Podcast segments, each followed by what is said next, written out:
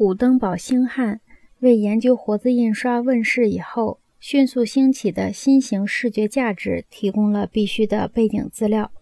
有地方容纳一切东西，一切东西能各就各位。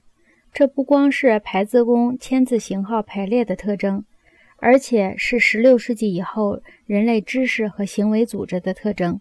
甚至连情感和情绪等内心活动，也根据不同的图景来构造、序列和分析。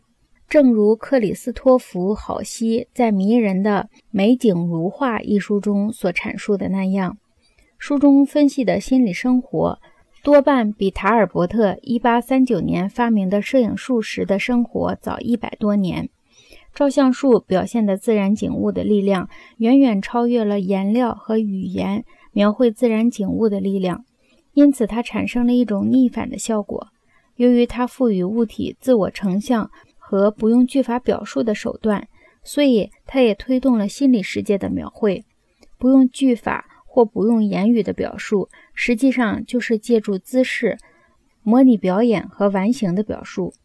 这一新的维度为诗人对人的考察敞开了大门。波德莱尔和兰波这样的诗人表现的正是心灵的图景。诗人和画家涉足这个心灵图景世界的时间，远远走在弗洛伊德和荣格用照相机和笔记本来捕捉心理状态的前头。也许最轰动一时的人物要算克洛德·贝尔纳。